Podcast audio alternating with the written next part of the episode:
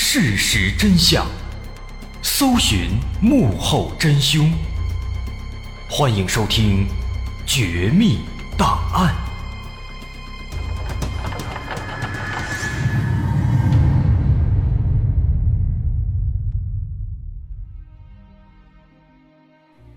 还原事实，探索真相。欢迎继续关注《绝密档案》，我是大碗。咱们接着上回茬继续说。上回末尾呢，咱们除了丁丽华的事情之外，又列举了一个黄泽龙失踪事件。他的失踪呢，也非常离奇。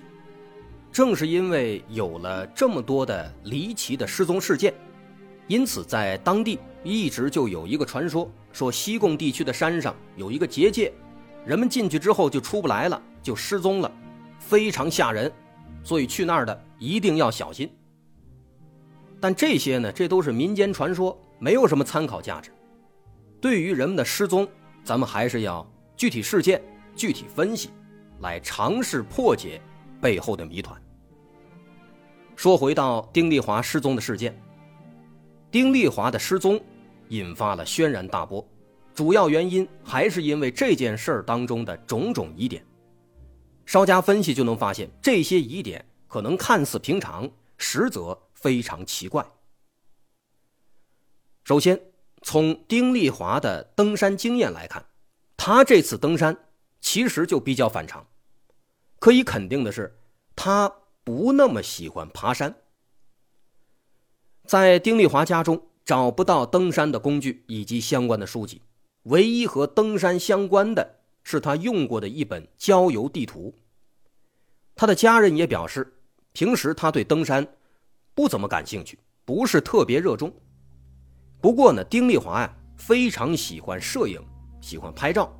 每次外出，他都会拍一些照片，然后把这些照片刻进光盘保存起来。从光盘里的这些照片的拍摄时间和地点来看，能发现，从2004年11月7号到05年1月23号两个半月时间里。他虽然有多达十六次外出徒步的经历，但是只登上过两座山的山顶。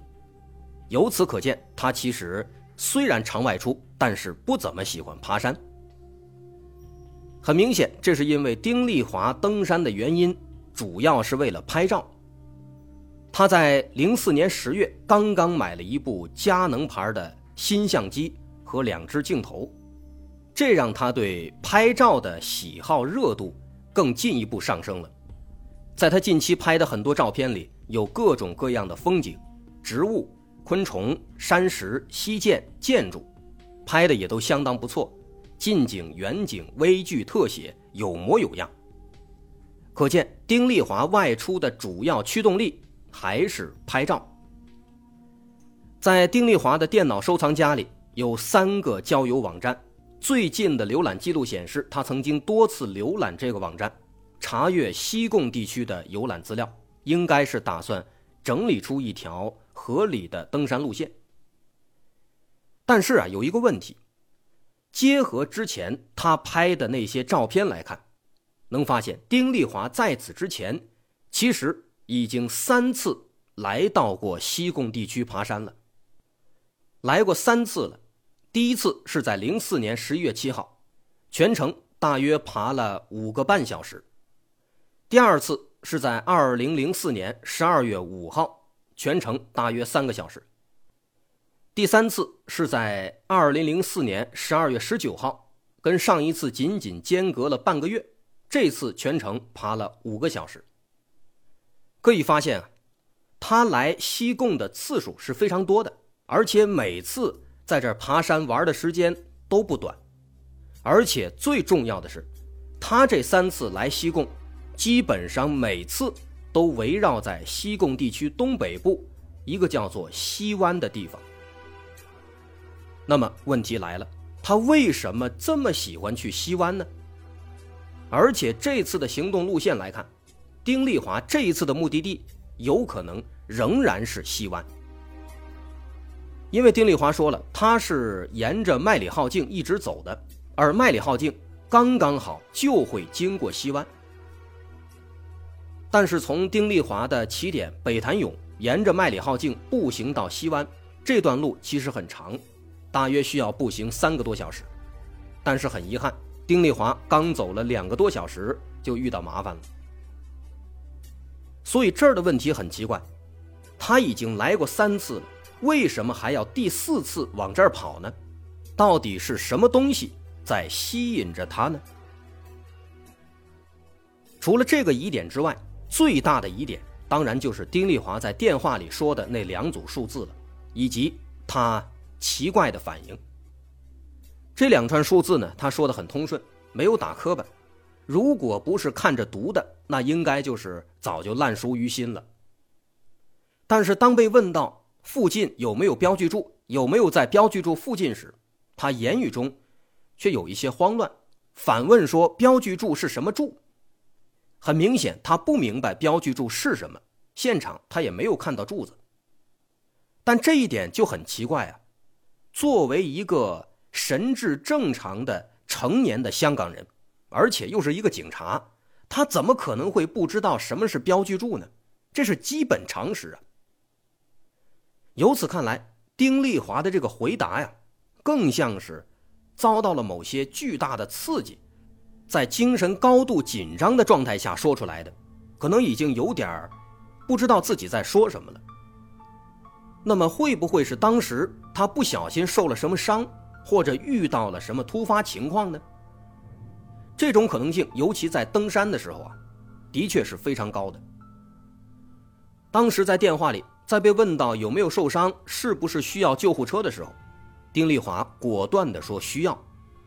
由此看来。可能确实他是受伤了，可能还比较严重，所以才导致他在电话里非常着急，前言不搭后语。但是他后来又忽然大喊救命，接着又挂断了电话，这就引起了人们无限的猜测了。可能性比较高的说法是，可能因为手机信号非常差，所以他在不断的移动，试图找一个信号比较好的地方，但是因为打电话。导致他分心了，结果一不小心跌落山崖，手机也摔坏了，所以电话就断了，所以他才喊救命。但这只是一种猜测。一方面呢，丁丽华当时喊三声救命，从那个语态以及周围的背景音来看，似乎并不是跌落山崖。当然，这段录音如果大伙想听，仍然可以关注我们的微信公众号“大碗说故事”。回复关键词“西贡失踪”，就可以收听这段通话录音。首先从通话录音上来看，他那个状态啊，不像是跌落山崖了。另外，第二个方面，搜救队当时搜了那么久，一直都没有发现丁丽华的尸体。难道丁丽华他跌落的地方就那么的隐蔽吗？所以从这两点来看呢，好像他跌落山崖的概率似乎不是那么高。当然，这一切也都很难说，也让这件事儿充满了疑点。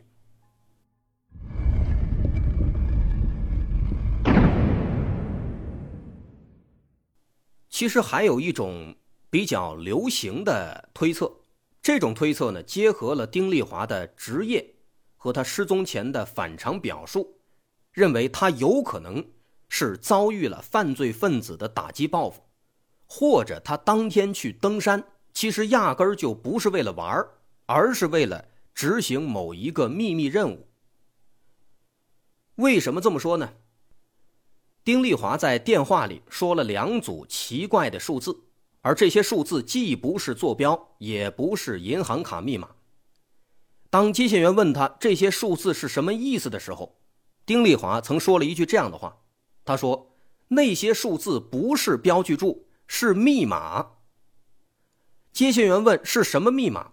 丁丽华又开始自言自语说：“奇怪了，难道是我读错密码了？”这段对话其实很奇怪啊！丁丽华明确说了那些数字是一组密码。当接线员对此表示不理解的时候，他接着又开始自言自语，怀疑自己是不是把密码记错了。接着，我们再回忆一下丁丽华和接线员最开始的对话，电话一接通，丁丽华说完自己大概的位置之后，紧接着他就报出了这组数字。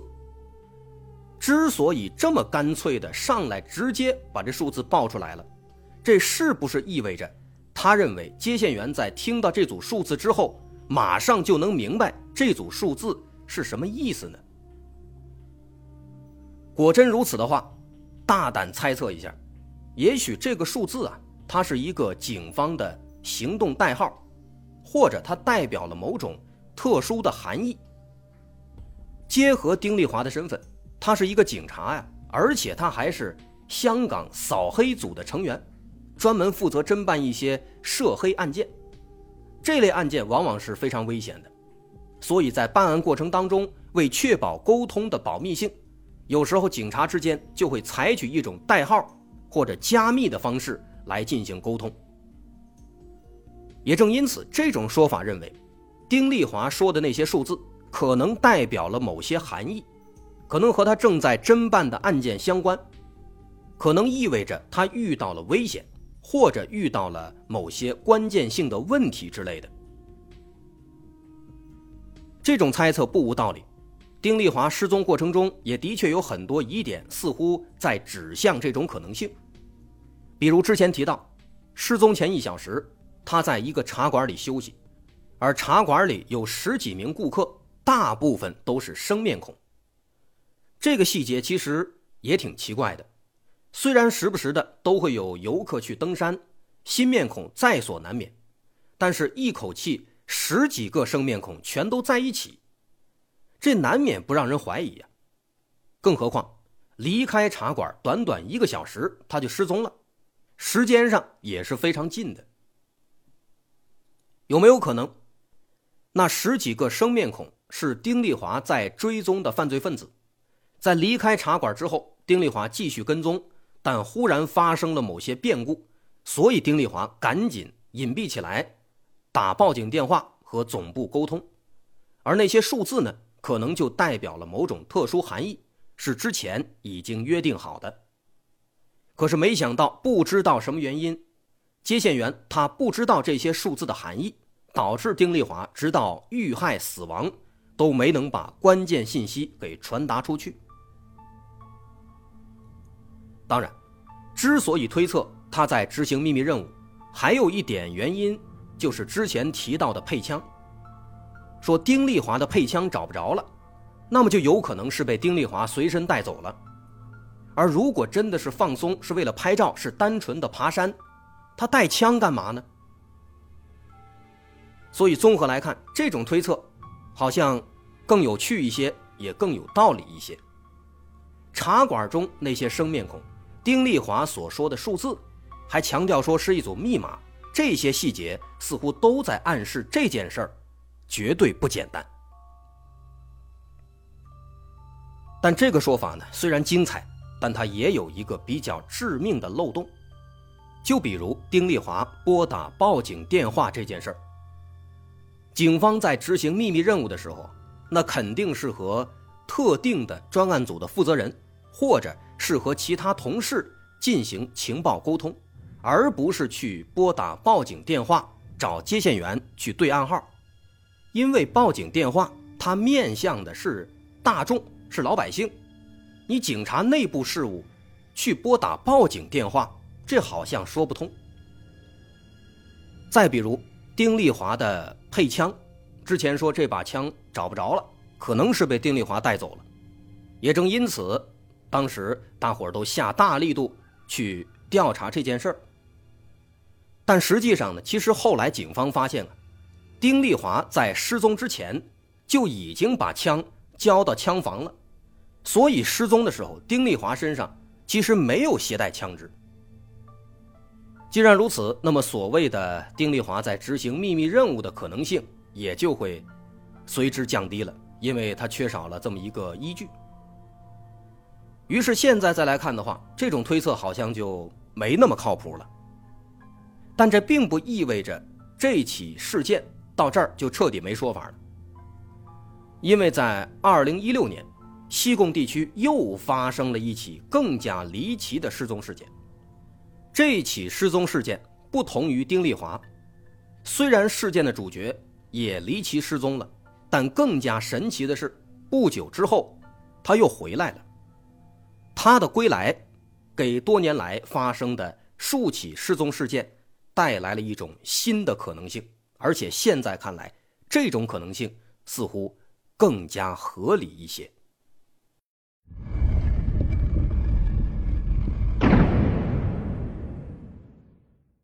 二零一六年六月十八日，香港一个叫做张善鹏的男子独自去北潭涌附近爬山，一边爬山，他一边还在 Facebook 在脸书上实时分享自己的所见所闻，这是他的爱好啊，他喜欢一边爬山一边发脸书，相当于在直播爬山了。那天早上八点，他发动态说开始爬山了。但是刚爬了一个小时，他发现开始阴天了，要下雨。于是，在十点左右，他就又发了一条动态，说不爬了，要下雨了，要回家了。不过往回走了一段之后啊，发现天气又变好了，于是他又发了一条新动态，说还是不回去了，继续爬吧。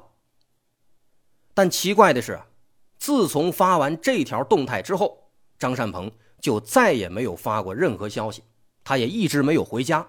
就此失联了。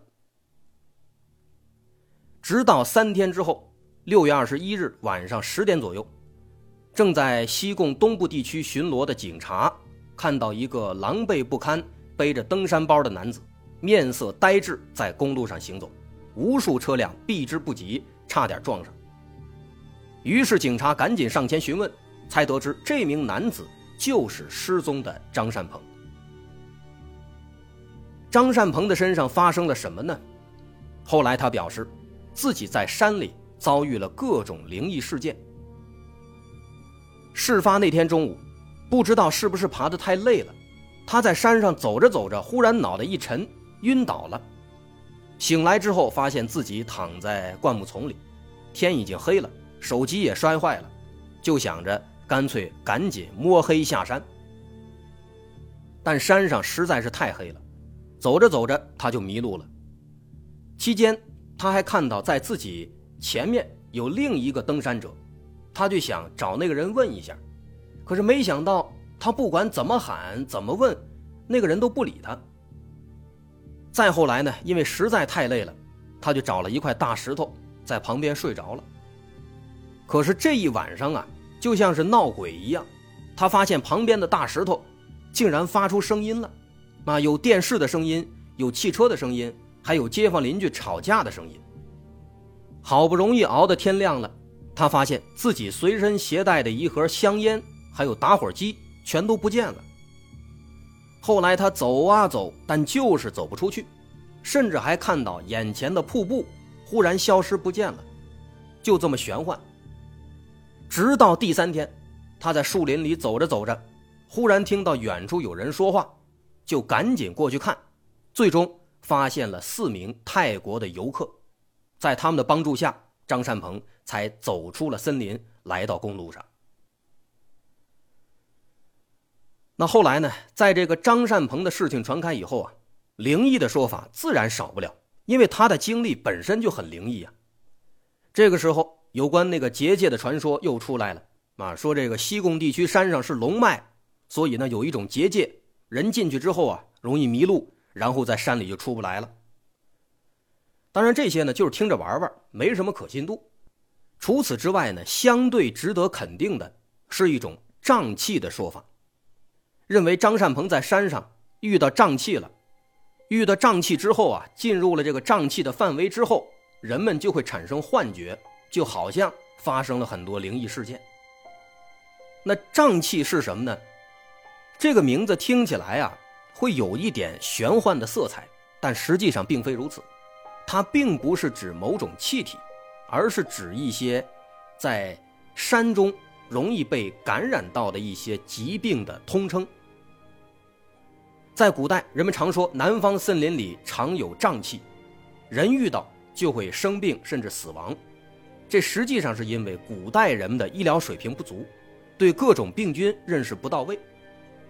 之所以说在南方的森林里容易遇到瘴气，其实很简单，是因为南方气候潮湿，适合各类微生物和蚊虫的繁衍。细菌多，蚊虫多，染病的概率自然就大大增加了。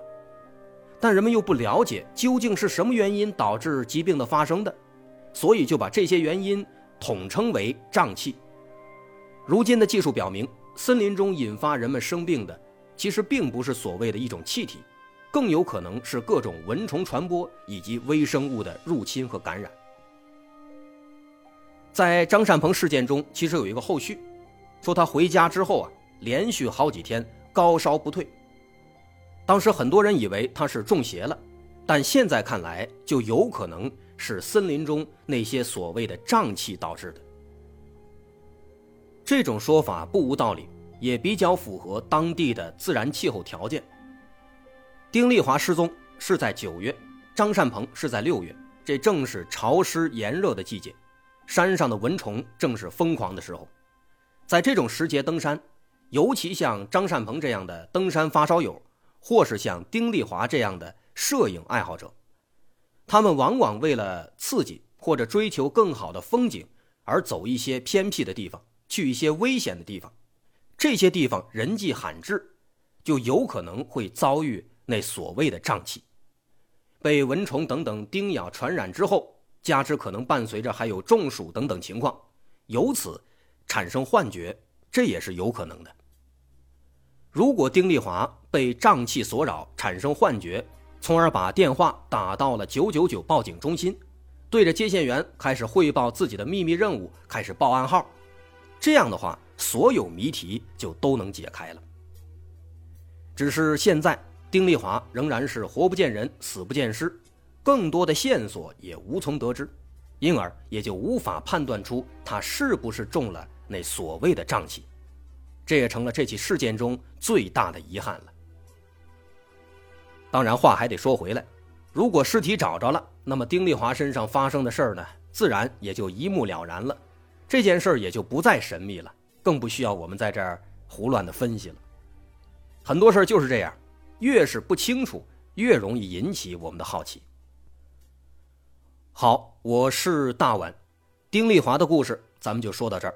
本期有大量的补充资料，包括通话录音以及相关的图片、地图等等。关注我们的微信公众号“大碗说故事”，在其中发送关键词“西贡失踪”，就可以查看本期的相关补充资料了。我是大碗，感谢收听，咱们下回再见。